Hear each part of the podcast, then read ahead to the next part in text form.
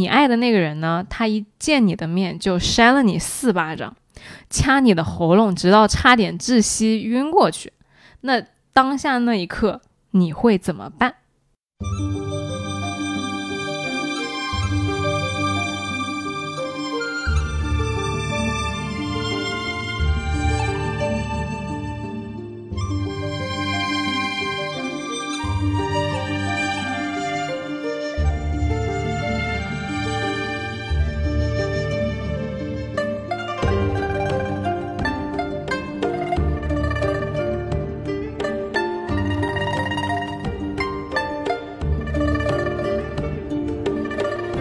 大家好，欢迎来到来都来了，我是主播丸子。Hello，大家好，我是 Nicole。今天呢，又到了我们金庸系列的时间。对的，上一周没有更新，嗯，所以呢，这周给大家补一个大的。对，嗯，而且呢，今天尼寇没有打滚在地上，对，并且我还有提纲，哎但是我提纲能不能说，我待会儿就看你这个节目进度了。了不起了不起。嗯嗯来吧，这一期呢，特地给大家做了一个快乐的版本。上一期讲殷素素讲的实在太惨了，有时候觉得，哎，这期不行，一定要给大家搞个爽的。嗯，就爽到什么程度呢？你听完这期节目，不管你谈不谈恋爱，你是有约会也好，没有约会也好，你在生活里面一感受到这个赵敏的生活哲学，你都会变得非常快乐。浑身都是力量。对，没错，对，就我们这期呢讲《射雕三部曲》里面宇宙最最强，宇宙最强，张翠山。我崩溃了，嗯啊，我不行了。女 boss 赵敏，嗯那赵敏有多牛逼呢？就是呃，我觉得纵观那个《射雕三部曲》，她是最强的一个女孩子。嗯我因为我还没有完全研究完所有的那个金庸的作品，所以我不敢说她是金庸笔下最牛逼的女生。暂且先定三部曲啊。然后金《倚天屠龙记》呢，其实很多人都是知道情节的，虽然你不知道。嗯，我先问一下，赵敏是什么出身？是谁的谁？谁的女儿？然后她是干啥的？你先给我一个背景介绍，一个用户画像，一个用户画像。对对，她是蒙古汝阳王的女儿，是郡主，就通俗点说呢，就是公主呗。哎哎，对对对，嗯白富美，嗯白富美从小呢就是爹爹惯着，哥哥惯着的那种，特而且很漂亮。然后出场呢是在大概全书一半的时候才出来，一出来就是横扫六大门派。然后上第一期金庸的时候不讲了嘛，他带人去围攻那个张三丰呀，差点把武当灭了。哦哦哦，是他啊，哎就是他哦哦就一出手就撂倒整个武林，要不是张爱上了张无忌，估计中原武元武林已经覆灭了。嗯啊、所以谁拯救了中原武林呢？张无忌。张无忌，对对，其实《倚天屠龙记》呢，大部分人知道情节。我从初中开始看这本小说啊，就和大家一样，就觉得说看完之后非常生气，嗯张无忌这个渣男，渣男，对，喜欢四个女的，横过来跳过去。横过来跳过去，你不要学我说话，我要不然我没话说了。你就按字收费，好吧？嗯好保持你这个惜字如金的这个状态。嗯就连我上一次做那个音素素的时候，我重读张无忌的时候，还是觉得张无忌摇摆不定，气得从床上跳起来，发信息给我朋友骂人，说张无忌这个傻叉赵敏是瞎了眼吗？啊，甚至就前两天啊，才还在跟那个凑近点看的主播李挺讨论，我说我们两个人都说，为啥赵敏这么具有政治才能和野心的人，会死心塌地的追张无忌，嗯完全不符合逻辑。嗯我说你能相信希拉里说我今天退出选举，因为我遇到了 the love of my life 吗？嗯他完全不能想象，我觉得这是金庸的 bug。嗯直到我大概在昨天还是前天的时候，就看到了书中一个很小的片段，也就今天我要给大家重点讲的这个片段，我突然就 get 到《倚天屠龙记》新的打开方式。我不知道金庸是不是故意的，但他可能是从一个直男的角度去勾画出了一个男性的呃完美的理想幻想对象，性感的、强大的、主动的、聪明的、死心塌地的、浓烈的，还有点小叛逆。对，对，但是就很刺激嘛。嗯但是从女性的视角，我去重新看《倚天屠龙记》的时候，会发现它的后半部，自从赵敏出场，基本上就是可以看作是她女生一部自由自洽的成长之路，嗯去追寻自己心里面想要的东西的那个道路。它甚至就是一部大女主的爽文。嗯然后书里说赵敏的名场面呢有好几个，包括刚刚说的那个武当山叫板张三丰也是一个，然后万安寺囚禁六大门派差点毁那个周芷若的容也是一个，或者说张无忌和周芷若大婚去抢亲。我偏要勉强，也是一个。这个我知道，前两天才知道的。对，前两天吃面的时候知道的时候，你扣兴奋的不得了啊，兴奋的不得了。要不然的话，今天估计又该打滚了。对，要不然今天就没有提纲了。对，就是听到了那句“我偏要勉强他为赵敏鼓掌”，我大概知道尼寇是喜欢这个角色的。但这几个名场面呢，我们今天都不展开说，因为这些对大家来说实操难度都太高了，嗯，而且也不具有借鉴意义，总不能去怂恿你抢。在你前任的婚礼上说我不同意这门亲事，我偏要勉强嘛，对吧？这不太合适。对，而且人家又是个白富美，这种横扫千军的事儿呢，我们小老百姓也就看看算了。对，今天要讲的一个片段是对大家非常有借鉴意义的，让你知道，就算是贵为郡主，就算是金枝玉叶，他也有被心上人误解的时候，也有一时半会解决不了的难题，也会吃饭吃着吃着就眼泪掉下来了。那怎么办呢？怎么去？化解和开导自己呢？敏敏特木尔，金庸最强女 boss，她和我们普通人有着怎样的差异呢？今天的场景就适用于你的生活感到委屈，你和你的男朋友、女朋友吵架，碰到了一时半会解决不了的棘手问题，希望给给到你一丝丝的启发。嗯，好，我们开始讲故事，来吧。今天的故事以一个非常有意思的问题开头。这个问题我问过尼寇，也问过我在我身边大概十个朋友，五男五女，给出来的答案那叫一个有意思，我笑了一整天，真的。我从大家的答案里面刷新了我对男女的认知，也刷新了我对大家的认知。这个问题呢，听友们可以先听，然后自己心里大概有一个印象。我们会就这个问题开讲，讲到后来会揭晓。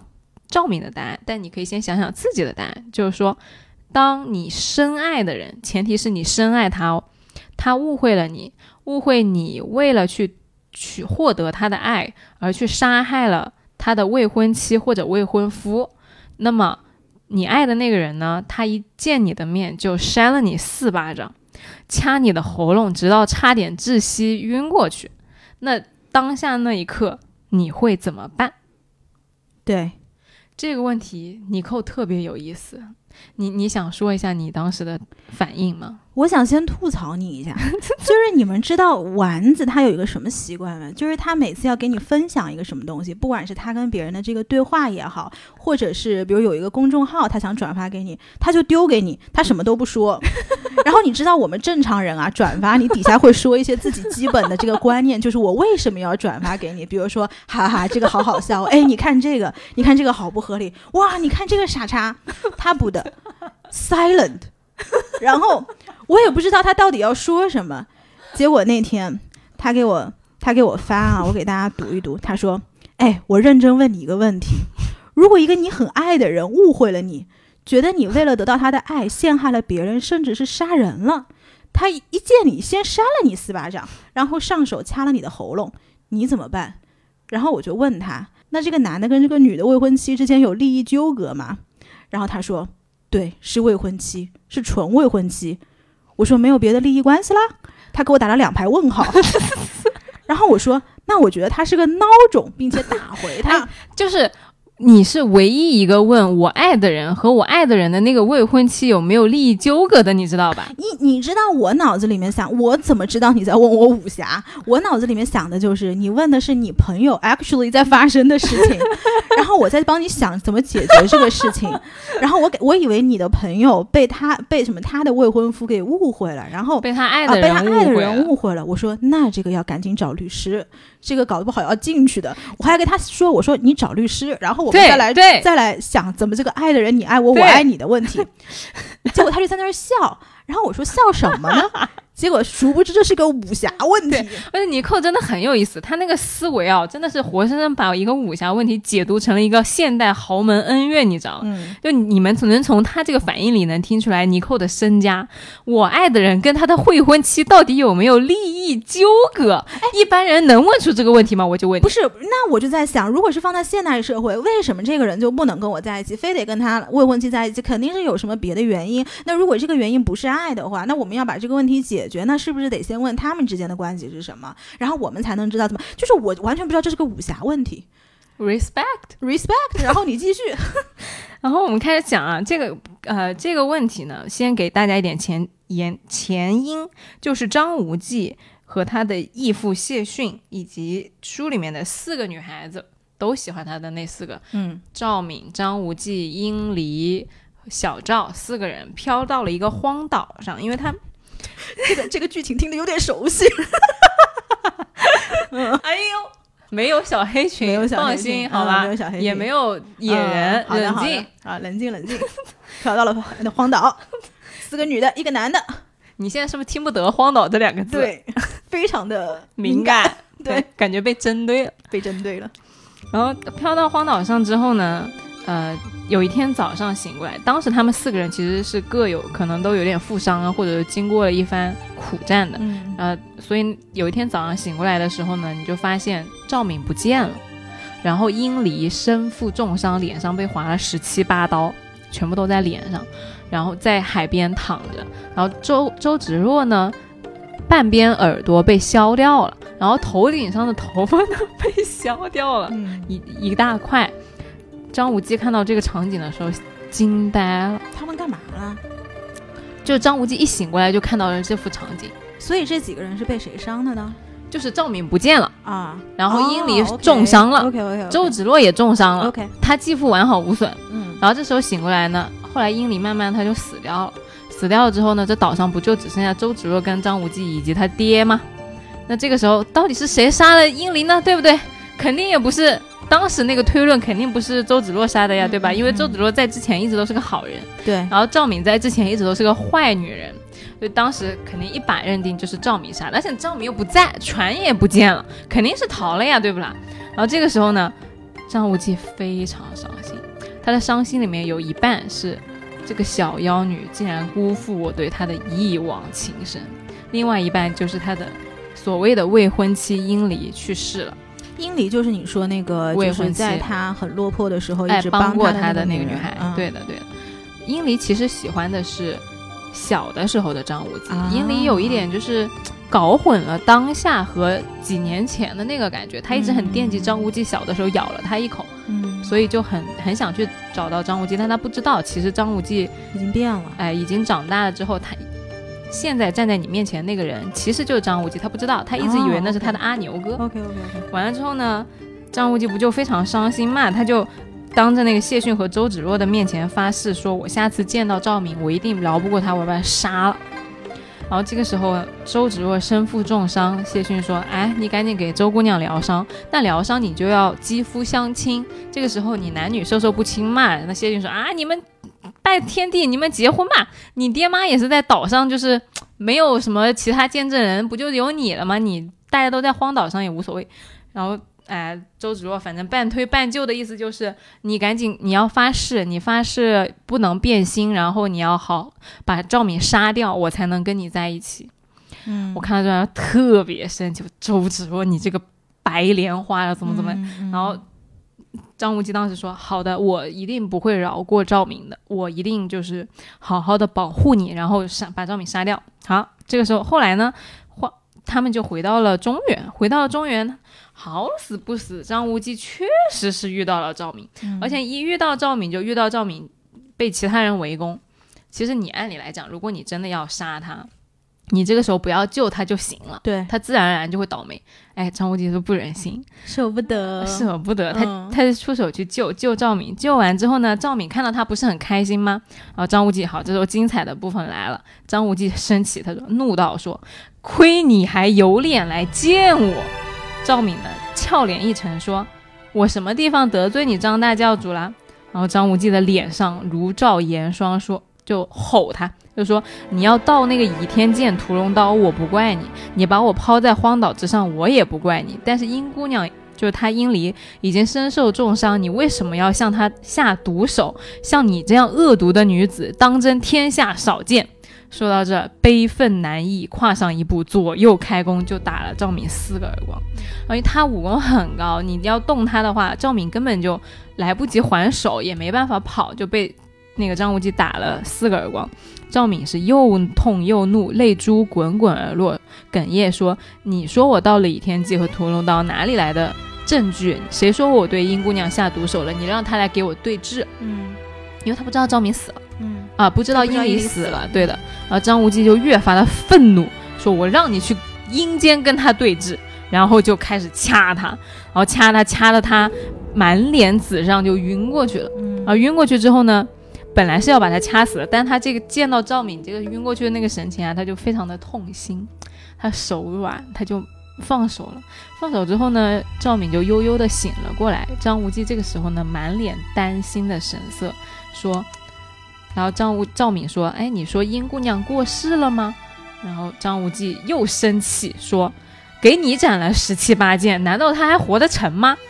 然后 他说：“我知道你是心思，你就怕我跟殷离结婚，然后所以你要把她杀掉。”然后这个时候呢，张无忌非常生气的跟他说：“我跟你说啊，她不管死也好，活也好，我都把她当成我妻子。”张无忌这个不要脸的人，他见谁都这样说。他跟周周芷若也说：“我那天看你被赵姑娘要毁容的时候，我心里就暗暗发誓说，如果周姑娘被毁容了，我一定把她娶回家。”这不就是换到现代，就是男的跟跟每个女的都说，我最爱的是你，故事到这里呢，就大家猜一下啊，赵赵敏被我们就我们刚刚的问题被掐了、被打了之后是什么反应？因为首先提醒大家，就像开头说的，这可可是蒙古的郡主娘娘，从小是呼风唤雨、趾高气扬气扬的，肯定的。他爹骂都不舍得骂一句。他在最后跟他爹决裂的时候，他爹走了之后回头问他说：“敏敏，银子够用吗？”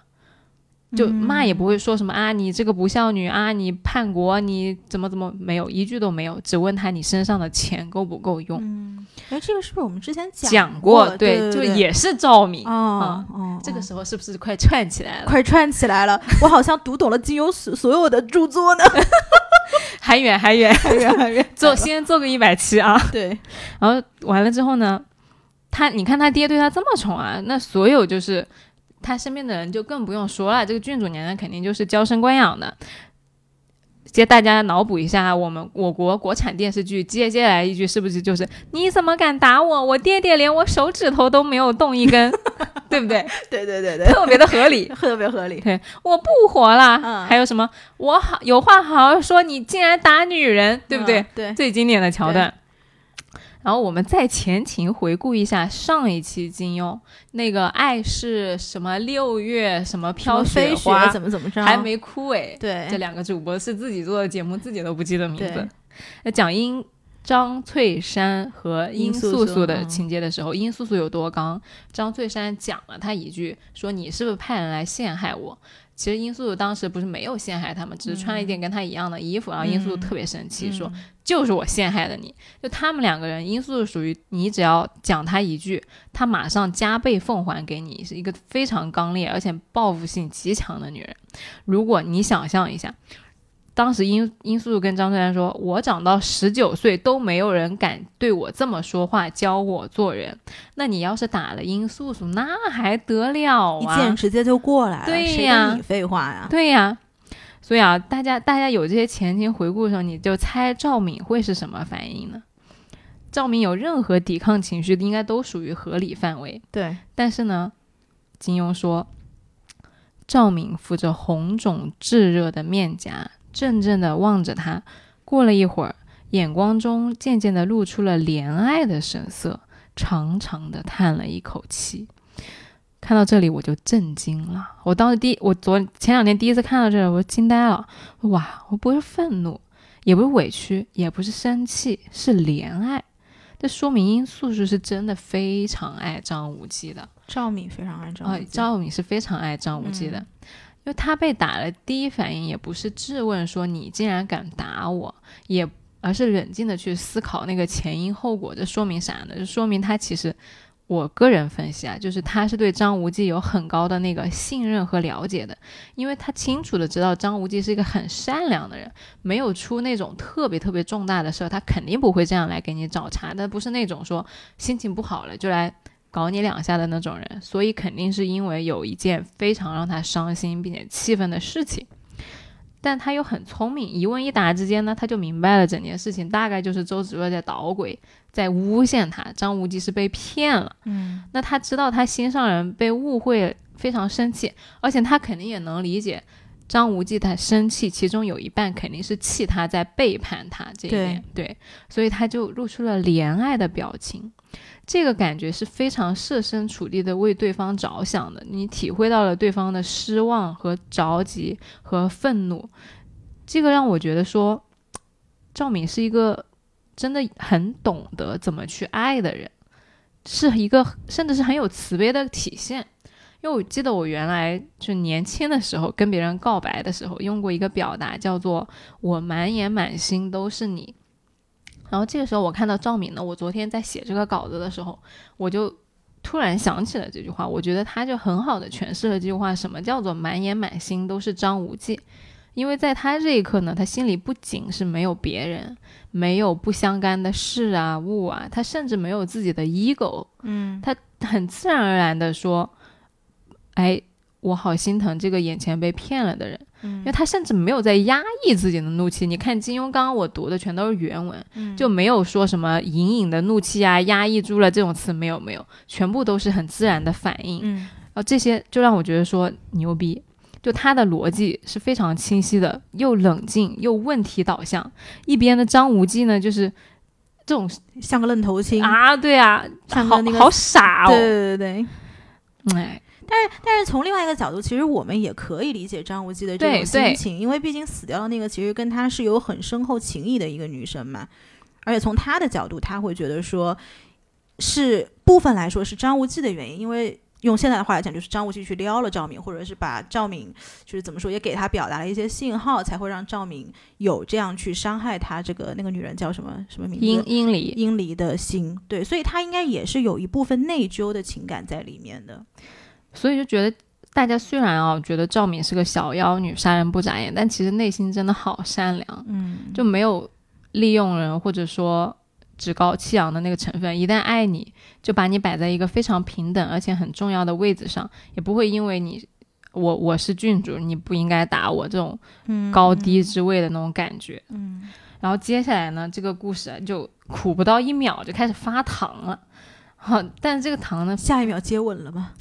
呃，暂时还没有，嗯就很有意思。他我就揣摩这个赵敏整个人在这场戏里面的反应啊。接下来就是，当他那个赵敏眼中露出怜爱的表情的时候呢，嗯张无忌 生怕自己心动，屈服于他的美色和柔情，将头转了过去。这是书里写的、啊。对的，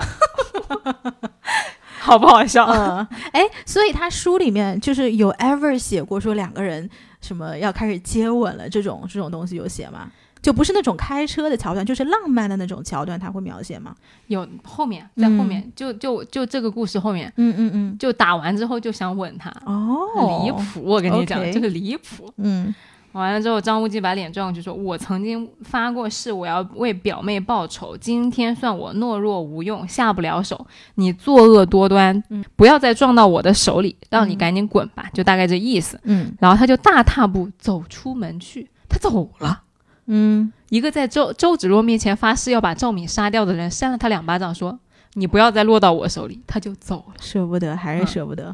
关键是赵敏还追，赵敏跑过去说：“我要有话问谢大侠和周姑娘，请你带我去见他们。”张无忌说：“我义父手下不容情，你不是去送死吗？”嗯赵敏冷笑说：“哼，你义父虽然心狠手辣，可是不像你这样糊涂。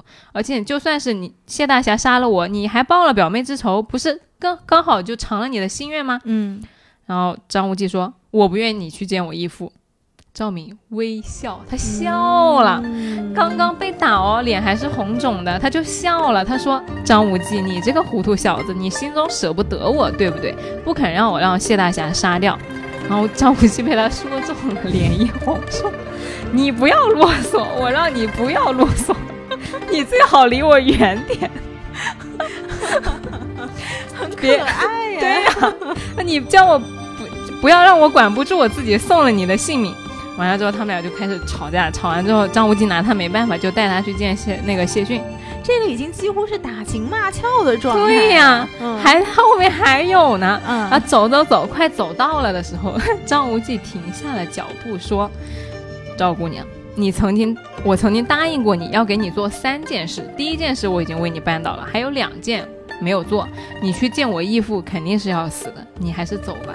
待我把你那两件事办了，再去给我义父杀也不迟。”嗯赵敏嫣然一笑，说：“你在给我给你自己找一个不杀我的理由，是不是啊？嗯你实在是很舍不得我呀。”然后张无忌生气，张无忌说说中了，哎呀，气死了，被说中了。“啊，恼羞成怒。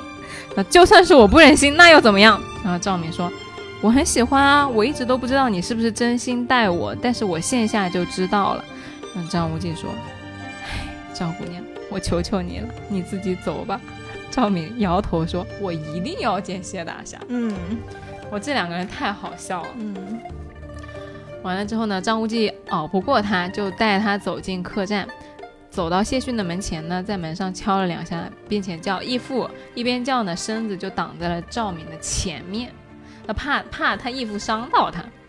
发现呢房里没有人，然后赵敏就说：“哎，你看到谢大侠不在，为什么这么欣慰？”像赵敏就笑盈盈地坐了下来，说：“我知道你怕谢大侠杀我，幸好他不在，倒免得你为难了。”张无忌又怒道：“说舍不得你又怎么样？”赵敏说：“我高兴，我欢喜极了。”张张无忌恨恨道：“那你为什么三番两次的来害我？你怎么不会舍不得我？”高田嗯赵敏突然脸绯红，轻声说：“不错，我从前确实想杀你，但自从绿杨庄上一会之后，我若心里再起了害你的念头，我明敏特木尔天诛地灭，死后永沦十八层地狱，万劫不得超生。嗯”赵敏张无忌听到这个话，舒服很多啊。嗯然后说：“那你为什么一刀一剑要讨抢掉，然后把我扔在荒岛上？”赵敏说：“那我百口莫辩，不是我做的，你也不相信。”呃张无忌说：“那你满口花言巧语，只骗到我一个人，骗不了我义父。”嗯 这赵敏就笑了，说：“那为什么你就甘心受我骗呢？你是喜欢我啊，对不对啊？”嗯 张无忌愤愤说：“是又怎么样？” 赵敏说：“我很开心啊！”我我看到这段，我真的是这就是一个刁蛮小妖女跟一个那种我我脑子里脑补的是那种很呃科技宅的那种小宅男在那边，我拿你没有办法，但是我又喜欢你，然后那边又一步一步的推进，然后这边又一步一步的后退。对呀、嗯那他整个全程就是 carry 全场啊，对张张无忌那个心里被他把拿捏的死死的，但是这一整段呢，你也不要忘记了，是他刚刚先扇了他四巴掌，把他掐的快死了之后的这一段，说明是什么呀？我真的是服气，我只能说。赵敏真的是人间清醒明敏君主，嗯他就没有去停留在纠结在说你为什么要掐我，明明不是我干的，我好委屈，没有。他敏锐地捕捉到了张无忌那个表面行为底下呀，是很纠结、很舍不得的。以前我记得我们在录节目的时候说，不要听人家说话，要看人家的行动。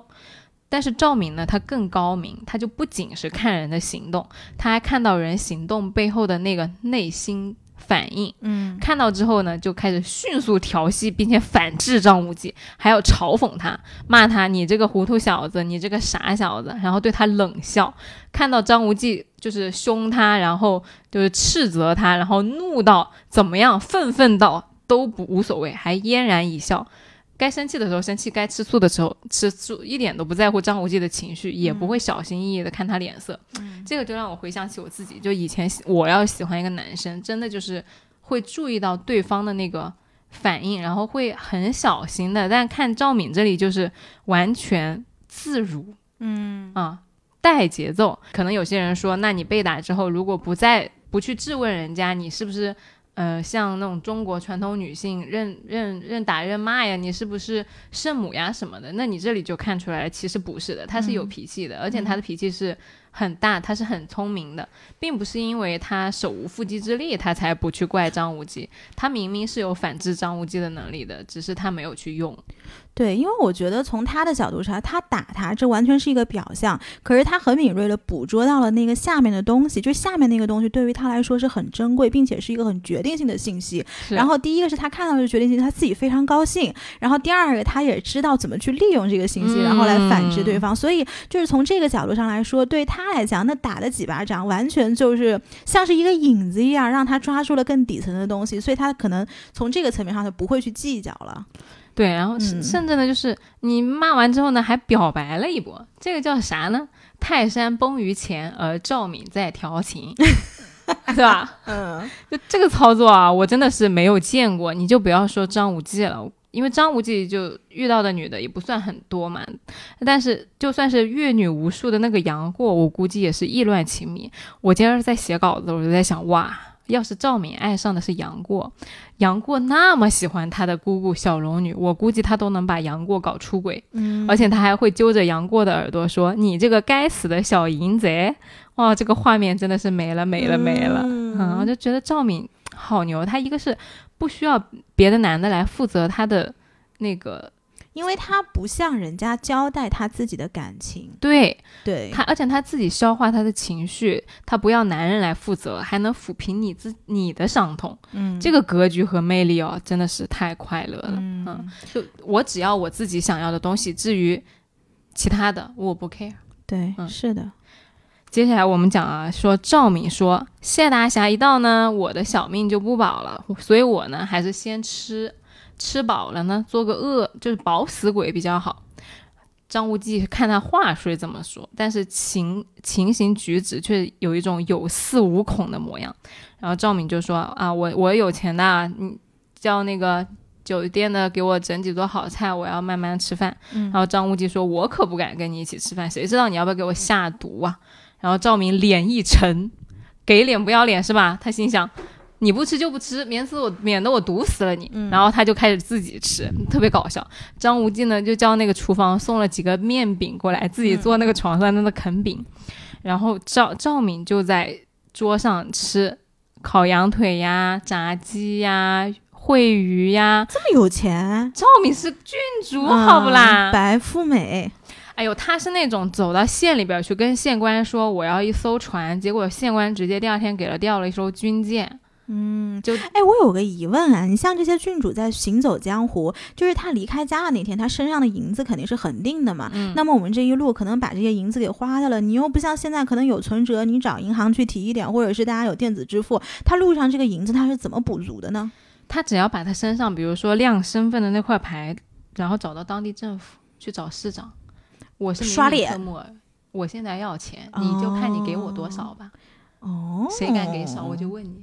你政绩要不要了？哦，你想不想升官？厉害了，嗯嗯，走哪都畅通无阻，好吧？嗯，哎呀，这个现代就不好讲了啊，不能带到现代来说。对对对对，这个就武侠连接从业，连接从业。哦，然后就又精彩，他就开始吃那个很丰盛嘛，刚刚你也听到了，非常丰盛。他吃着吃着呢，泪水一点一点的滴在了饭碗里。他勉强吃了几口，放下了筷子，伏在桌上开始哭。嗯，然后哭了半晌呢，抹干眼泪，心中似乎轻快了许多。望了望窗外，说：“再过一个时辰呢，天就黑了。”巴拉巴拉巴拉，就讲了点剧情。嗯，然后赵那个张无忌就接了他的话，说：“哦，你说的对。”巴拉巴拉。然后赵敏说：“也不怕丑，我又没有跟你说话，你接我的话干什么？”嗯，就张无忌又看他。突然一下喜，突然一下愁，突然一下羞害羞，突然一下子又嗔怒，心里又爱又恨，不知如何是好。就是这样才能把他拿捏住。你要是反复都有一个味道，你就不行了。哎，这个人就是周芷若，周芷若就是一个味道的人，寡淡寡淡的。对，嗯，你知道周芷若在就是张无忌啊，他一遇到赵敏，他就意乱情迷，嗯，他就想动人家赵敏，要不然就是打人家，要不然就是。摸人家，反正就是有那个性冲动的，你知道嗯，哦，而且大家我不知道大家有没有意识到，很多人以为张无忌是那个抖 M，你现在听到现在是不是觉得如果他们俩里面 S，一定是赵敏是那个 S？、对，但我跟你讲，他们俩从见第一面开始，张无忌就已经掐他脖子了，嗯，第一面就掐他脖子，然后种掐？就嗯，就是很刺激的那种，嗯。然后还挠他脚底板，拖哪他。种挠？挠的欲仙欲死的那种。好，就把他，因为女古代的女子那个脚是很没人碰的。对。对的，所以你把她的鞋袜脱掉去挠她脚底板，其实是非常侵犯女性的一种行为，就嗯很羞耻 play。嗯。这是他第一次见，然后后来哦，就是什么抓住他，又是看到他就被赵敏整哭过好几回，然后一边哭就一边抓住赵敏说：“你今天不把解药给我，我就跟你同归于尽。”反正就是被赵敏拿捏的死死的。然后这次又是碰到赵敏，又扇他巴掌，又掐他。就是赵敏跟张无忌在这个戏份里面有很多那种，还有什么咬嘴唇咬破了、咬出血那种，这个在古代是合理的吗？就只有他们俩是这样的。他搞不好他们两个在古代上演的就是 Pornhub。他只有遇到赵敏是这样的，嗯他一转身跟周芷若就是那个周姑娘，我心中十分敬你，爱你，嗯我对你没有一丝邪念，嗯我只是啊，哎，就是那种非常端庄，就没有什么性冲动的那种。嗯，所以你说张无张无忌怎么可能跟周芷若结婚呢？那是完全不可能的呀。嗯然后讲到这里，其实我这个片段就跟大家讲完了。这个片段特别的短，在赵敏那些众多的名场面里面，可能都没有人知道。甚至就我去问了大概好几个人，我说你们知道其实张无忌是抽过赵敏巴掌的吗？他们都说不知道。嗯，就在大家印象里，就是赵敏就是那个王。我偏要勉强的那个女子。对，没错。嗯所以我就从这个片段里，我反复去读这片段，可能读了好多遍之后啊，我就总结了一下这个呃赵敏的这个思路。在遇到了这种情侣吵架或者说特别应急的事情的时候，她从开始第一下被打之后呢，就非常的冷静，嗯然后表现出来了对张无忌极高的信任，然后开始思考找原因，进一步心疼他的心上人，导致张无忌心神不定、心软无措。然后第二呢，看穿张无忌情绪犹豫软弱，就开始嘲讽，开始调情，开始表白。嗯然后第三步呢，找出了解决问题那个源头在哪里，然后去解坚持去解决那个问题。嗯第四步就比较屌了，该吃吃，该喝喝，该睡睡，该哭哭。嗯，张无忌吃了三个饼，他吃了一桌子的菜，然后吃着吃着呢，他又难过，他这个时候开始缓过劲来了，他就开始难过了。难过他也不会强压抑的说，我不能哭，我一定要要面子啊什么的，他就开始哭。然后晚上后来啊，我这段后面后面其实还有，他们就去赶着去赶路了。赶路的时候呢，张无忌这个时候对他动心了，看他那个红肿的面颊，就心里非常疼了。哎，怜惜，然后就想去亲人家。然后半夜醒的时候呢，他后来张无忌自己要赶路，因为赵敏有伤嘛，就哦跑不快。他起身看到赵敏，本来就是想说，我想跟你说，我先走了。发现赵敏睡得太香了，嗯 没有办法去打扰他。嗯，你发现赵敏这个人啊，发生了这么大一件事情，心态好。巨好，好到爆嗯炸。就是你的情郎已经在怀疑你了，但是你洗刷不掉的冤冤屈，你也不着急。状态全程稳定，收放自如，嬉笑怒骂就是鲜活自然，就没有笼罩在一层担忧或者是害怕上面。我因为我这个非常深有体会的，当我有一件事情没有解决，或者说有一件就是，呃，心上有着事儿的时候啊，我就吃也吃不好，然后睡也睡不好，整个人就是处在一种没有休息好的那个无精打采的状况里。嗯所以我看到这一段的时候，我就非常的有那个反差的感觉。哇，我被楷模。当你遇到了你喜欢的人不喜欢你的时候，当你遇到了你喜欢的人在跟别人乱搞的时候，在摇摆的时候，在摇摆的时候，你怎么办？就该吃吃，该喝喝，嗯不要老想着什么啊，他又跟别的女孩去约会啦，然后啊，那个他为什么不及时回我信息啊什么的，你就该干嘛干嘛嗯啊。然后他到你面前来的时候，吵架的时候你底气也不能输，但是呢，就是赵明巧就巧在他的 ego 又没有很大，嗯，他是真的懂爱，所以我今天就很想跟你探讨的一个问题就是，到底什么是爱？就如果说你的伴侣跟你吵架，或者说甚至是像刚刚那样对你动手了，你的第一反应是什么？我拿这个问题去问了大概十个人嘛，刚刚说的，大家的反应都好神奇哦。嗯首先我讲我第一个收获啊，就是大概有三个跟我同龄的女孩子只给了我两个字，第一反应就是快跑，嗯就是跑。嗯我当时挺惊讶的，因为他们想的也是一个当下现实会发生的场景嘛。而我没有想到的是，就是一个男性对他们的威胁有这么大。嗯，就即使是因为我的设定是张无忌嘛，所以我觉得在我的印象里，那个男的是没有对你有生命安全的。但是对于他们来说，但凡是一个男的站在他们面前，如果要掐他们的话，他们都觉得非常危险。嗯这个点其实我觉得非常有感触。我我也和我朋友讨论，就是到底是女性在生生而为女性，你所承受的压力，其实生存是压力是很大的，只是可能我们现在我们没有意识到。嗯当一个嗯，你去问问人家女孩子说有男的打你怎么办？第一反应不是什么啊，他为什么打我啊？然后他不爱我了，我不爱他了，什么哇，求生欲爆棚。甚至我回去问那个我室友的时候，他第一反应也是快跑。我就问，我就跟他说，我说尼寇第一反应是问我的心上人跟我的未婚妻有没有利益纠葛。如果没有的话，打回去。对，不是因为在我的概念里面，如果一个男的对你动粗了，我不相信，就是我喜欢的人，他对我动粗会真的会把我往死里搞，就是要搞死你。都掐你脖子了呀！你个掐脖子有这样掐，嗯有这样掐，也有另外一种掐法，就是我不知道哪一种掐法？就是我不知道你展开讲讲是掐死是要是我掐你是怎么掐？我不知道怎么掐呀。不是，所以我才会说，如果他就是我的假设是他不是要把我往死里搞，所以我才会说我要打回去，嗯因为那下意识我表达的是我的生气，嗯，愤怒。对我的愤怒，对，这是我在这件事情里面给我自己的交代，嗯，对，这是第一步嘛。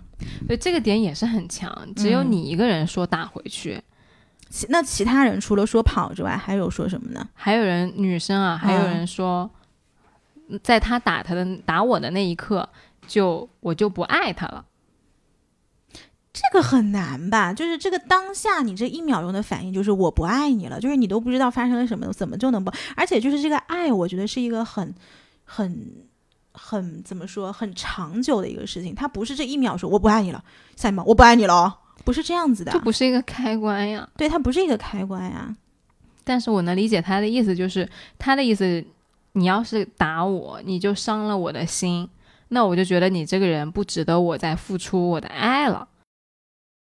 绝大多数人会有的正常反应就是伤心、失望、愤怒和，就像你说的打回去也好，跑也好，害怕也好。正是因为大家的反应都像刚刚讲的那样，所以赵敏这个怜爱的反应其实非常值得令人玩味。赵敏她在面对的其实是一个她的心上人没有办法相信你，是因为他有无可抗拒的事实摆在他面前，所以在这个时候，他所有的愤怒，他甚至是错遭受到的那些伤心、沮丧，都是非常自然的反应。而你这一这样一个人站在你面前的时候，你难道不允许他这些如洪水一般的情绪有一个出口吗？他难道不被你允许去释放他的这些情绪吗？而我们大多数人平常在说的“我爱你”，这个到底隐含的是什么？是不是一个条件说，因为我爱你，所以你应该给我耐心，所以你应该信任我。如果我今天爱你，而你不信任我，我就不爱你了，是不是有这样一个推论呢？那我们爱的到底是什么呢？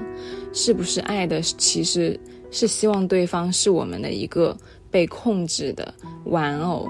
是不是一个希望对方所有的反应都应该按照我们的规则和预期来走的一个人？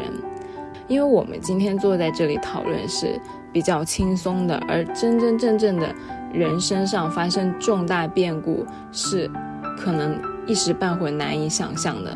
如果眼前的那个人他不满足你对他的掌控，他不满足你对他的期待，难道你就不爱他了吗？我们这个爱是不是欲望？是不是想要去控制他的那个感觉？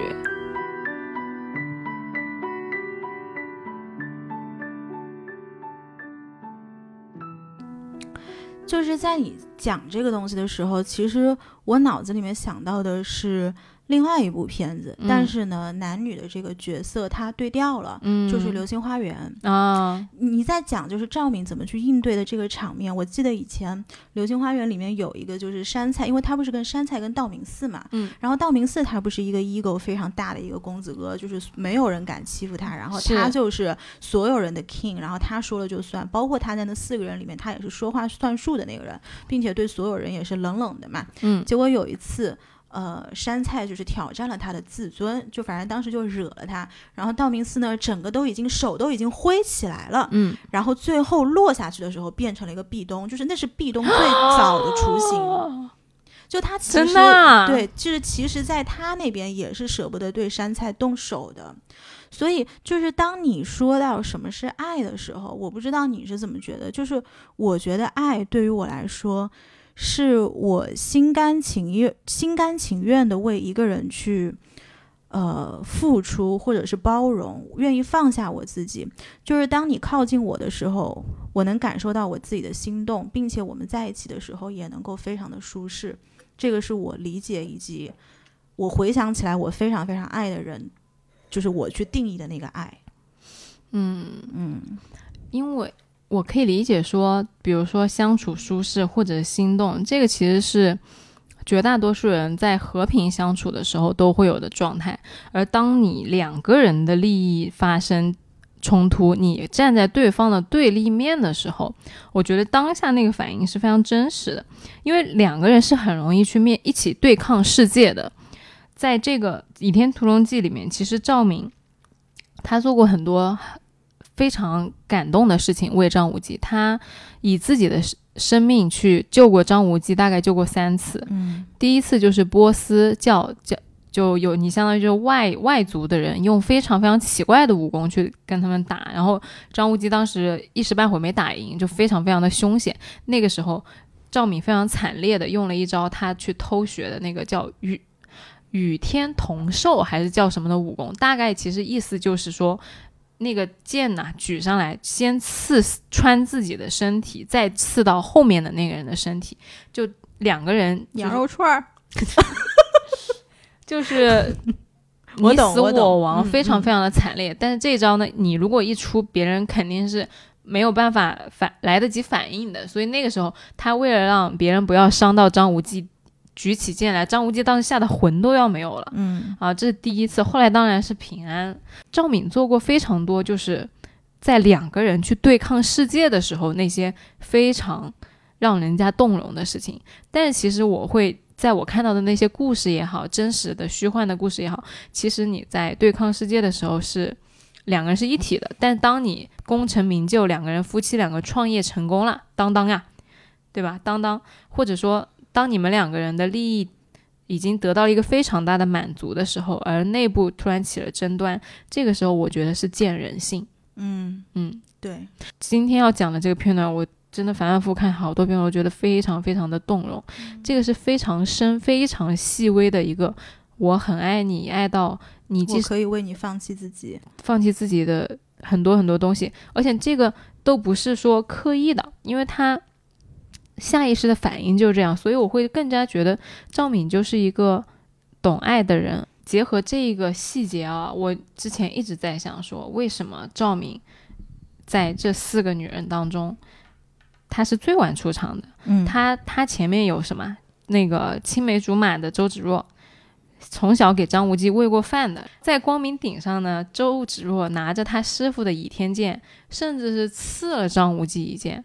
哇，就是全天下的人都知道周芷若刺了张无忌剑，而张无忌站在那里没有抵抗。嗯，呃，这两个人一定是相互暗有情愫的。嗯啊，什么叫他刺了一剑，他没有抵抗？那不是被刺着了吗？被刺着了呀！就是当时啊，张无忌打遍了所有人，唯独。对周芷若手下留情，啊没有去哦反抗那个周芷若那一招。然后周芷若的师傅呢，马上就看出来了，说：“哎，这个小子。”当时只有你一个人的招，他是让了你的，嗯他是不是对你有情？你是不是跟他有私情？然后周芷若的师傅有一个灭绝师太呀，哦，啊老尼姑，对，我知道这个人，以前讲过嘛，对就非常非常严厉、非常非常不近人情的一个人。他马上就说：“他芷若，你拿着这个剑去刺他，如果他没有反抗的话，你就把他杀掉。”嗯啊，当时周芷若呢，这个是一个槽点啊，就当时周芷若就是你师傅有命令怎么办呢？我只能去执行，但是他自己确实对张无忌也是有私情的，他就刺偏了一点，嗯，所以没死。哎，你说如果这个时候换成赵敏，同样的命令他会做吗？他绝对不会干。对嗯。啊，这个就是，啊其实后来张无忌也是这个反应，他在心里是知道的，他知道周芷若是伤害过他的，但是因为张张无忌特别的善良，然后周芷若在后面的那个情节里面不断的跟他强调，无忌哥哥我爱你，无忌哥哥我啊、孤苦伶仃，我没有人支持，我师傅逼我，我师傅强迫我去害你，我强迫我做这做那，他就很惨，你知道吧？这个就是你刚刚说的，当我们两个利益冲突，我们要踩着你利益往上走的时候，我选了我自己。周芷若一直都是这样一个人，嗯然后他就装可怜，他就跟张无忌说，意思就是我没得选，甚至有很多读者都会，啊、给那个周芷若开脱说，周芷若是喜欢啊、张无忌的，他是真爱张无忌。前年我们群里面有个人说啊，周芷若这样简单单纯的姑娘，简简单单的多好呀！我心想，你到底对简简单单有什么误解？就 是嗯后来跟四群的那个谁啊，我就说你不要洗他了。然后那个听友说啊，没有没有没有，我没有在洗。然后嗯我说哇，周芷若心机女啊。嗯但是我这个其实不是在完全否定她，因为其实周芷若也是个非常非常强的人。嗯我们之后可以单开周芷若的一期。这个女孩子哦，也是不得了，嗯非常的有政治才能和野心，和赵敏在这方面其实是不相上下。嗯只是她没有走成一个正面的人物，这个是嗯，你不管说可惜也好，或者说可叹也好，嗯但不管怎么样，现实的就是他在每次跟张无忌的对抗里面，他都选择了自己，嗯他都选择了利益和欲望。嗯他其实刚刚那一切都是周芷若做的，你知道吗？他自己削了自己的耳朵半边，自己把自己的头皮割下来了大半块，啊，嗯，然后在殷离的脸上画了十他就是七八刀为了。陷害赵敏。对，嚯，对的，好狠啊！这个人，好狠啊！天哪，但是看起来就是楚楚可怜的，柔柔弱弱的，对，因为后来他们俩在岛上的时候，他就一直跟张无忌说：“无忌哥哥，你只有我这一个蠢笨的丫头了，我别说敌上赵敏了，我连小赵也敌不上。”巴拉巴拉就开始你知道吧？然后要不然就是无忌哥哥，我要是做错了事，你千万不要怪我，我都是为了爱你。哎，你说张无忌后来知道周芷若是这样的人吗？后来是知道了，对，在很后面就已经快结尾了结局才知道。，对，因为结尾非常哎，你们当当时看电视的时候着急吗？看书的时候着急吗？急死了吧？急死了呀，一边看一边骂呀，哦，啊，当时就是当时很单纯的嘛，就只想让赵那个赵敏跟张无忌在一起啊。嗯但是现在在看呢，我是因为今天先讲了赵敏嘛，所以先讲赵敏的优点和可取之处嘛。周芷若其实也有，就是你去分析这个人物的时候，他是非常复杂的。嗯但是我们只今天说他在跟周张无忌的对立里面，他每次都选择了他自己，所以很多人都说啊，周芷若爱张无忌，我觉得并不，我觉得他根本就不知道什么叫爱。张无忌在他的眼里就是一个拿来填补欲望的工具。为什么他这么在乎张无忌呢？就是因为张无忌可以满足他的虚荣心。为什么呢？张无忌是武功最高的人，当时、哦是明教的教主，他自己是峨眉的掌门。如果她嫁给了明教的教主的话，这两派一联姻，非常风光。他就稳了。然后那个时候嗯明教又在起义，他甚至想当皇后娘娘。嗯而这个人的欲望是很大的，而且你想啊，一个小姑娘孤苦伶仃，从峨眉派那种女人最多的地方，一步一步爬到了掌门，他怎么可嗯能没有心机？是你写一部宫斗小说《甄嬛传》都够了。是是是，对吧就是从一个小宫女变成了皇后的这个对呀设定。嗯，是的，哎，怎么讲到这里来了？哎，没事儿，讲哪儿算哪儿。哦，然后对对对，讲那个然后刚刚是呃说赵敏怎么着来着呃？说刚刚赵敏每次都选择了对方。是说，就是在赵敏出场之前，她有多么有力的竞争对手。首先，你看这个周姑娘是不是不简单啊？对，又美，嗯然后跟张无忌青梅竹马，在很早的时候就刺了张无忌一剑。张无忌心里啊，就是非常的，你想啊，有人在你心上刺了一刀，那在身上和心里不都有一刀吗？嗯这是一个。然后第二个呢，就是一个英离，英离就是在他最落魄当乞丐的时候，基本上就是救了他的命，又把他一般这种女主角啊，在嗯这个戏里面啊，最后都是要倒霉的。对你还是挺懂的嘛。别的电视还是看过一点的。对，在他最落魄、最落魄的时候，嗯是英里一直陪在他旁边。然后他很早的时候，其实英里的性格是很古怪，就是很很乖张的。英里一直都说，就是没有人会爱我，没有人会娶我的，我这种人活该没有人爱。然后张无忌就一直安慰他嘛。张无忌说：“你很好呀，你对我很好呀。”然后英里说：“那你肯不肯娶我？”然后张无忌说：“我可以，我娶你。”那个时候两个人，一个是乞丐，一个人是很丑很丑的丑丫头。嗯，所以这女孩是不是挺自卑的？这个女孩很很偏激，很偏激。嗯、因为她的身世其实，她爸呢其实就是张无忌那个明教里面的一个重臣，嗯然后他爸娶了呃他妈之后呢，又娶了一个妾，然后他那个妾呢后来就得宠，他妈就失宠了，他后来把那个妾杀掉了，嗯啊、所以他然后呢就溜溜了，他爸就很生气说你凭什么杀我小老婆？嗯，其实就一直想把他捉拿回家，把他给弄死。就一直怪他，就等于你亲爸想弄死你，然后你长得又不好看。他其实长得好看，但因为他练了一门武功叫哦千蛛万毒手，然后脸上啊全部都是那个那个是那个蜘蛛毒，哦就脸上有很多很多的疤，就不好看。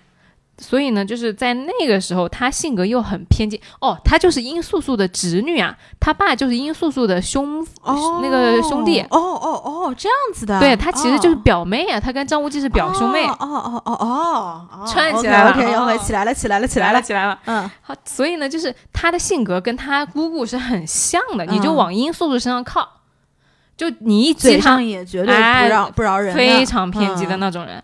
所以这是第二个人，然后第三个呢，就是贴身的侍女小赵。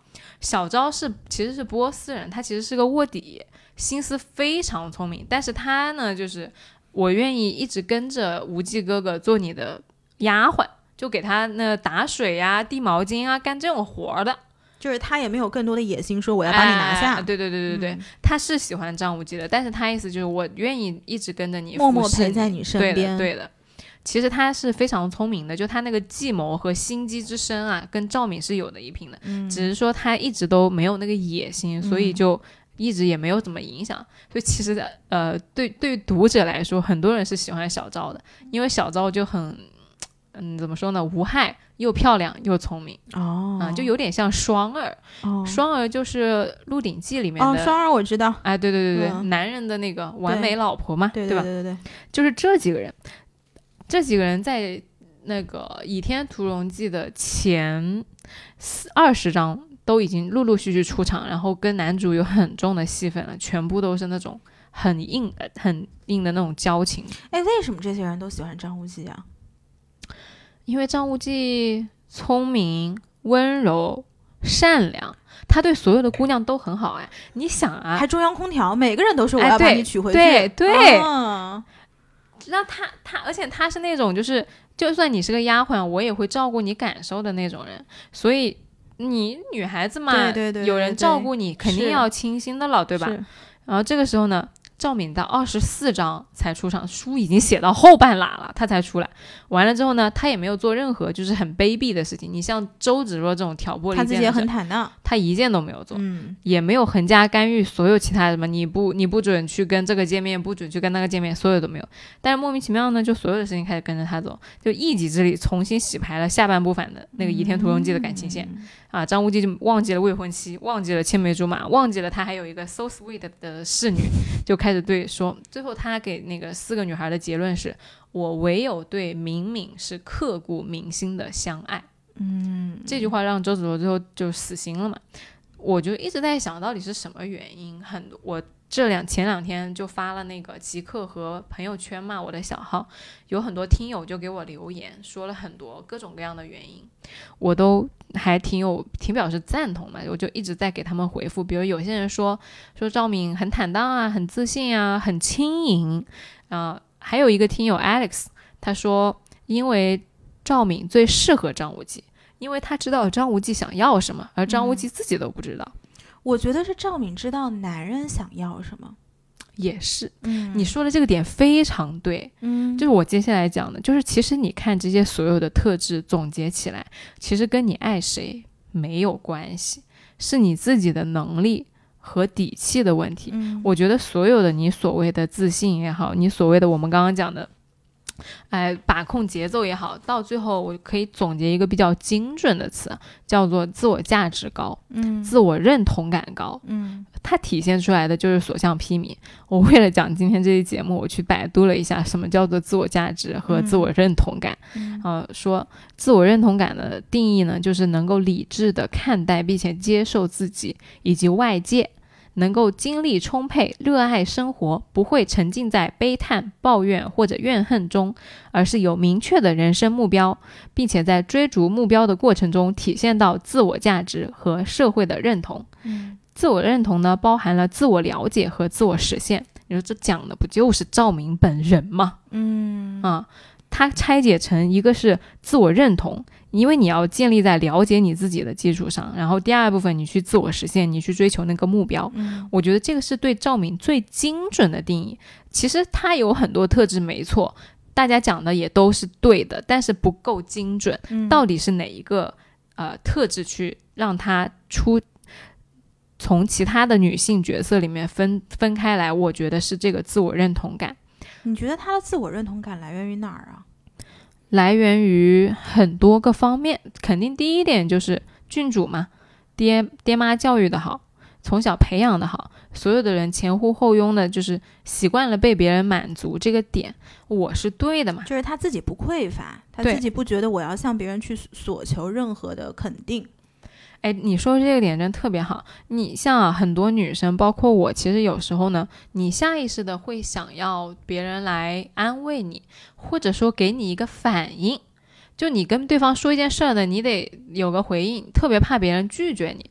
哦，就是这个点，我其实是上周也说过嘛，就是我很怕我的朋友拒绝我。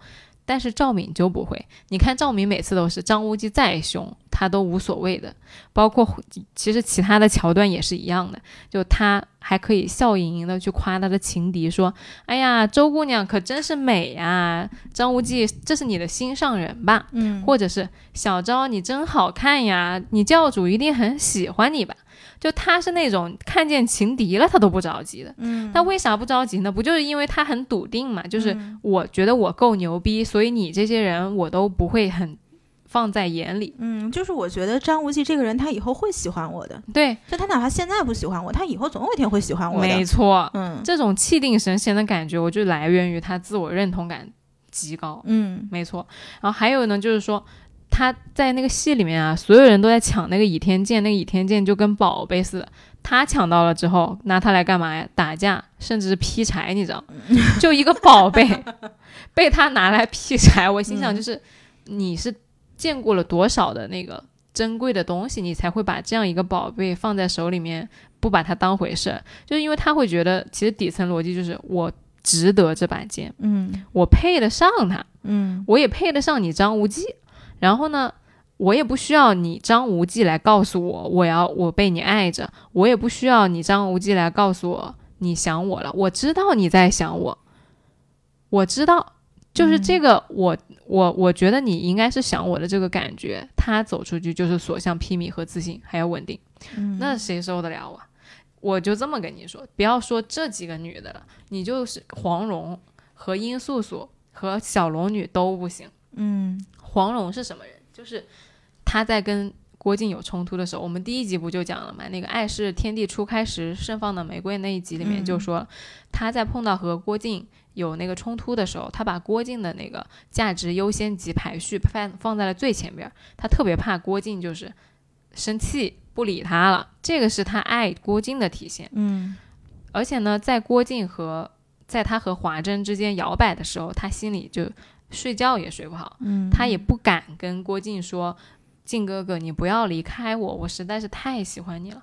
我记得这期不是讲过吗？对，然后当我看到这这里的时候，我才知道赵敏有多么牛逼，就是一个黄蓉家喻户晓的女神，是无所不知、无所不能的一个女神。她其实，在遇到爱情的时候，她都是拿捏不定的。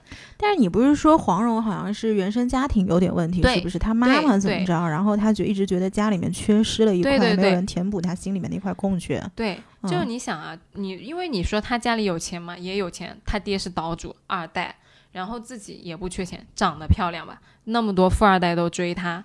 然后呢，什么都会，然后上所有江湖上的前辈高人都喜欢她，就是这么样一个硬件，在全书嗯无可匹敌。她的硬件拿到《倚天屠龙记》来，基本上也是最强的那一个，嗯但是她在这一点上真的是不能跟赵敏比，因为她嗯心里是有那个空缺，他需要郭靖来填补他。嗯他一定要有一个人去告诉他，就是我给你无条件的爱，我一直站在你背后支持你。嗯，而且我觉得是对于他来讲，他觉得。因为我心里面的这些空缺，以及我性格上的一些缺陷，可能那些你说的江湖上的富二代，他们喜欢我，只是喜欢我的这个表象，哎，对，也许当他们走进我之后，他们没有办法认同我这个人真实的一面，可能我真实的一面只能配上，呃，嗯，叫什么来着？他郭靖，郭靖这样的人，叫什么来着？对，只能配上郭靖这样的人，所以这可能就是你说的，他对自己的自我认同感并没有这么高。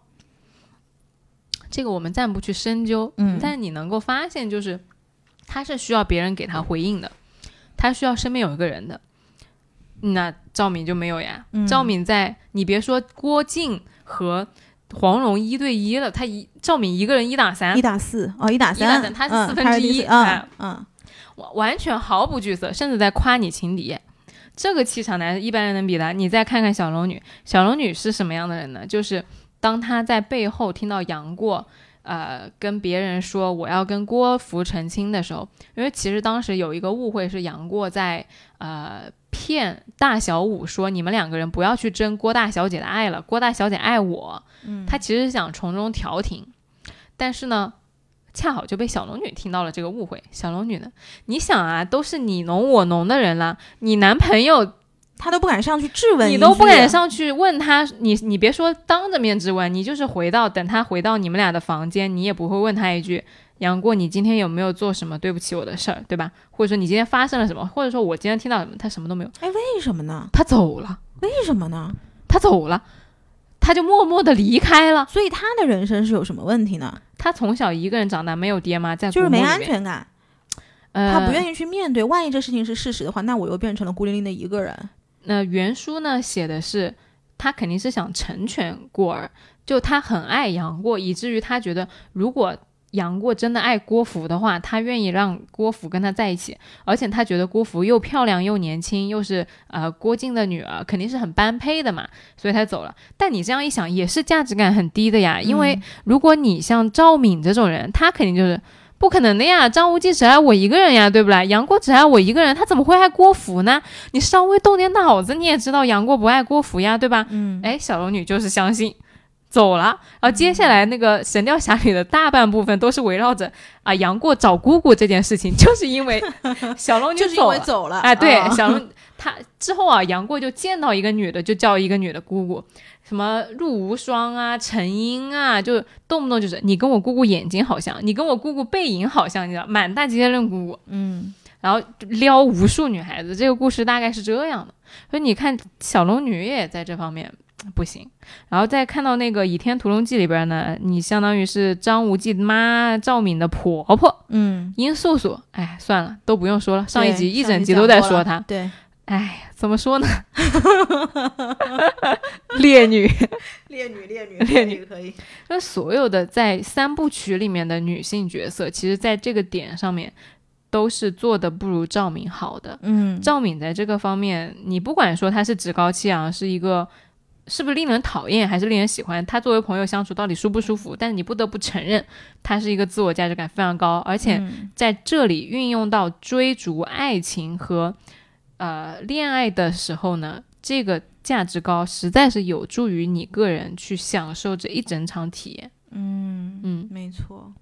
当你当你比如说在担心我我的那个心上人是不是在跟别的女孩约会的时候，当你看见你的心上人在跟别的女孩聊天的时候，你也可以笑眯眯的说：“哎呀，你最近约会的这个女孩子挺漂亮的哟，你是不是喜欢她呀？”是啊，扇你巴掌，掐你喉咙。不是，因为我觉得就是我们说价值感高，价值感高，但实际上这个东西对于很多就是对我们这种普通女孩来说是要有很长的一个修炼的过程的。因为一开始不是你说为什么呃就是就是赵敏来说这个我偏要勉强这个事情最后能成嘛？嗯然后我当时不是打了一个比方嘛，就还是山菜跟 F 四，嗯就是今天是 F 四四个人，你最后遇上道明寺，然后道明寺这样的家境、这样的长相来跟你说我偏要勉强，然后我们会觉得。我靠，好浪漫啊！啊霸道总裁。嗯，今天如果我换成了，哎呦，我想想这怎么举？葫芦娃，你看我都不敢说真真正的人。如果葫芦娃葫芦娃四兄弟招你惹你了。如果，那你给我举一个现实生活中的人，你说说，如果葫芦娃四兄弟那穿绿裤子来跟你说，我偏要勉强，你看有用吗？其实没用的。就说到底，还是说这个人他自己本身的价值也就不低。是嗯这个肯定的嘛，你四个女孩子当情敌的这四个人本身是同一起跑线的，对，没有谁丑，你知道吗？是，殷呃殷离虽然丑，但是她本身是好看的，嗯，而且她跟张无忌特殊嘛，你那个小昭很美的，小昭的眼睛是蓝色的，嗯，她跟她天生自带美瞳，然后又异域风情，肯定是五官立体绝美。那周芷若呢？其实我个人认为是不如赵明美的，你我你给我描述的周芷若，在我这听来就是寡淡寡淡的。呃，就是其实是有点，轻，就是它不是一个浓烈的灵魂，哎，对对，她就是让人觉得没意思，就是把玩起来不刺激，哎呦呦呦呦呦，是这个意思你？这个张无忌要跟你都跟你这么想呢，嗯，确实是他都跟你这么想。想的，对对对，嗯你说的那个确实是对的，就是呃，价值感高这件事情不是一夜之间有的，它一定是经过了很多。如果你是先天的，很好的，很恭喜你是幸运的。如果现在没有，其实没有关系，因为我们其实相当于看到了一个可以进阶的样本。对，当你在梦再次遇到这种情况的时候，你就知道其实是有人做得更好的。嗯，其实是有人没有陷在这种痛苦里，其实是有人没有在每天担惊受怕和纠结，说我爱的男人为什么不爱我的。嗯，那在这个时候，你要去做些什么？嗯就是像赵敏一样，该吃吃，该喝喝，并且勇敢追逐爱，然后跟对方说你不爱我，你是傻叉。对，嗯，我就是要勉强。对我偏要勉强，哎，那我们就来讨论一下，就是嗯在现实生活中，实操方面啊，如果说我爱的那个人不是在约会我一个人的，他也有就是其他他在摇摆的对象，嗯他有一些就是同时在争取他的人的时候，我要怎么办？因为对于我个人而言，我很长一段时间都属于那种信奉自然的，我会觉得说，如果你不爱我，那就算了，就是。嗯嗯，我就是要一个一心一意爱我的人，我就跟黄蓉是有点像的。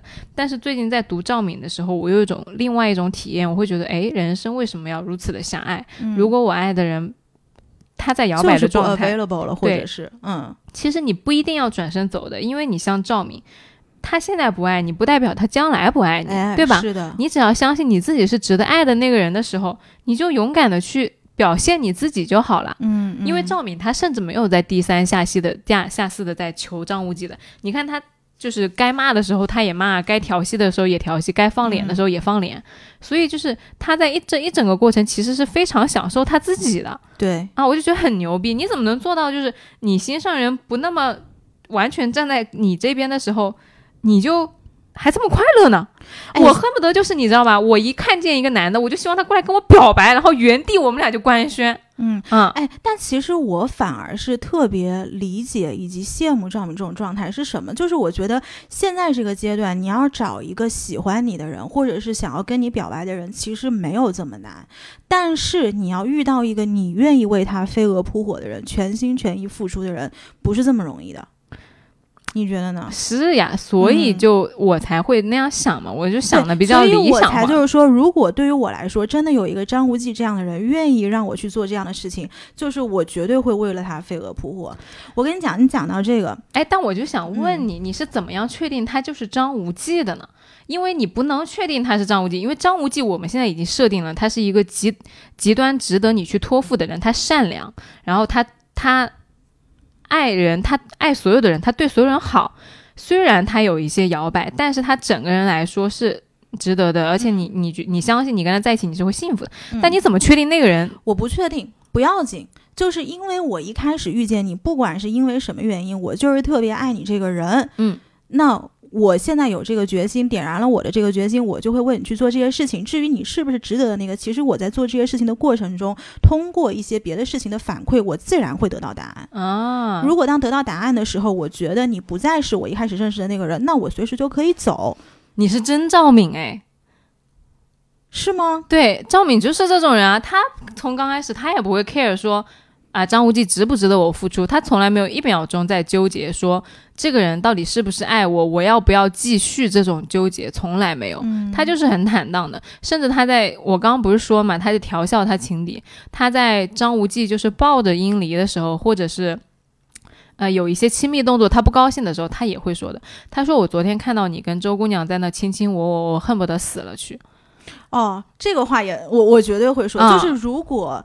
比如说，对方他跟什么人就是呃行为过于亲密，我一定会，我如果不舒服，我一定会跟他表达的。就是因为我的想法是在一段亲密关系里面，首先我最需要交代的是我自己，嗯，就是我要给我自己一个答案。在我们在一起之前，当然我要尊重你的选择，因为在我的所有的决定里面，我其实是把你带上了，带进了这个决定，你是被动进入了我们这样的一个呃角色里面的。但是在我跟你在一起之前，我甚至不需要向你交代。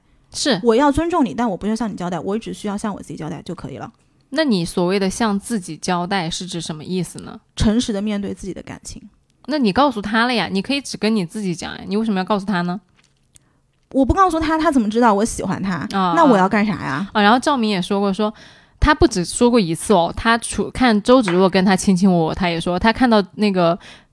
张无忌去抱了那个殷离，他也说：“我看到你跟殷姑娘这么亲热，我心里好难受，我不要活了。”嗯，就是我们刚，但是你没有发现他很有意思的点在于，他不会说你为什么要那样做，我不准你，而是他说是我自己不要活了。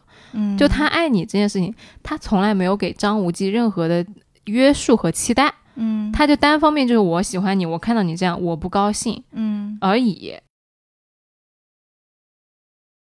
男生的态度其实是特别重要的，就是你看像。赵敏他之所以敢去抢亲，其实是因为他心里知道张无忌爱她。对，这个抢亲是发生在这件事情之后的，就我今儿分享的这个故事之后的。你想啊，赵无今天这个故事已经打情骂俏了，他其实是知道张无忌心里面爱他胜过于周芷若的，嗯，所以他才敢去抢亲。是他知道他抢得过去的。是，所以其实男生的姿态非常重要。如果说你这个在外面的女生，你想去撬动一个 not available 的男生，结果男生没有给你任何信号，你千万不要，我偏要勉强，对，那样就太傻了，因为你自己没有爱的筹码，或者是别的一些什么筹码，真的就不是每个人都能当照明的。对。就这期节目啊，虽然是想让大家学习一下敏敏特莫尔的这个精神生活哲学啊，但是我们要学的是关于自我价值的那一部分，而不是。不管干嘛，我都要去勉强，因为赵敏在勉强的时候，她是手里有很多筹码。你而且你不知道吧？我没跟你讲，他那天去抢亲，为什么能抢成功？不仅是因为张无忌爱他，其实张无忌单单爱他这件事情，他是抢不过的。嗯，张无忌当时明确说：“我今天不能答应你。”但是直到他走近了，他给张无忌看了他手上的一样东西，那个东西就是他一副金毛狮王的头发。嗯，看完之后呢，张无忌整个人就跑了。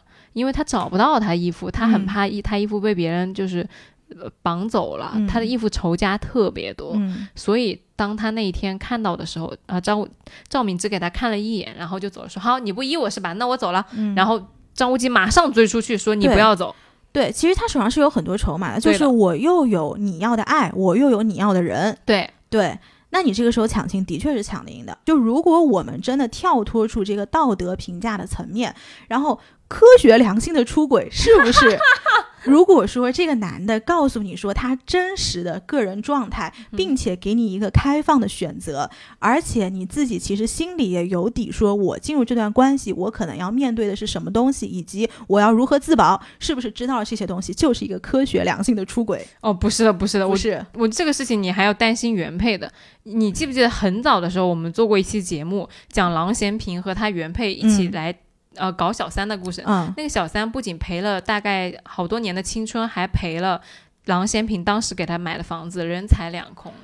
这个就是你知道吧？你要防的还是那个你原来枕边的那个人和他的原配一起来弄你，对吴晓波呀。这个就是我说的，如果你真的想要进入这样的关系，你要知道这种关系是非常危非险常危的。险的，并且你是不是有足够的底气来做自保？如果有一天，我们就打比方，这个原配跑到你公司来扇你巴掌，不，你都别说三毛，我特别怕那嗯种泼硫酸的，你知啊，道。泼你硫酸了，我以前读书的时候承受吗？看过一个那个迪安的小说，叫做《芙蓉如面柳如眉》，嗯第一章就是女主角大美女被泼硫酸了，嗯哇，吓得不行啊！嗯，哦，之后都对这种呃爱恨情仇的纠葛，我就离得远远的。就是反正我觉得想清楚所有事情的得跟失，然后放平一个心态。就如果我们今天不做道德评价，如果你真的是要去做这个事情，你想清楚你自己面对的是一个什么样的状况。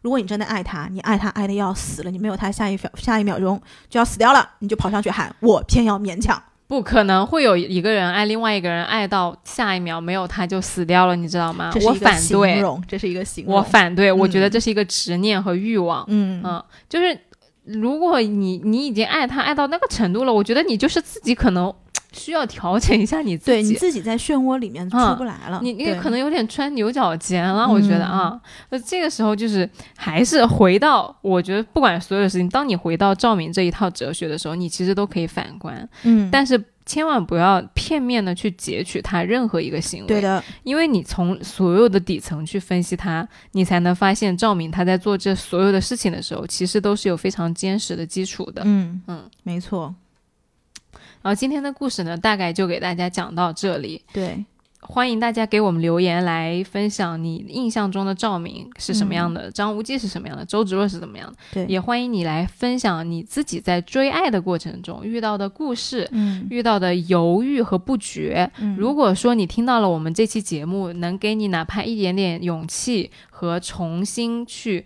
调整自己状态的那个瞬间的话，其实我都会非常开心。嗯对，然后也希望如果你们想听其他的人物，告诉我。嗯嗯，哎，我也想顺着问大家一个问题，就是我不知道在听我们节目的听众有没有非常喜欢那种逆风而上的感情。有一些小姐妹，她可能所有的朋友都说：“哎，你跟这男的不合适，这男的配不上你。”我不的，我偏要勉强。所以我也想听听大家这种我偏要勉强的故事，啊，一定记得在留言区给我留言。然后也欢迎大家每周收听《来都来了》，欢迎在各大平台找我们玩。本周的节目就到这边啦，拜拜。拜拜。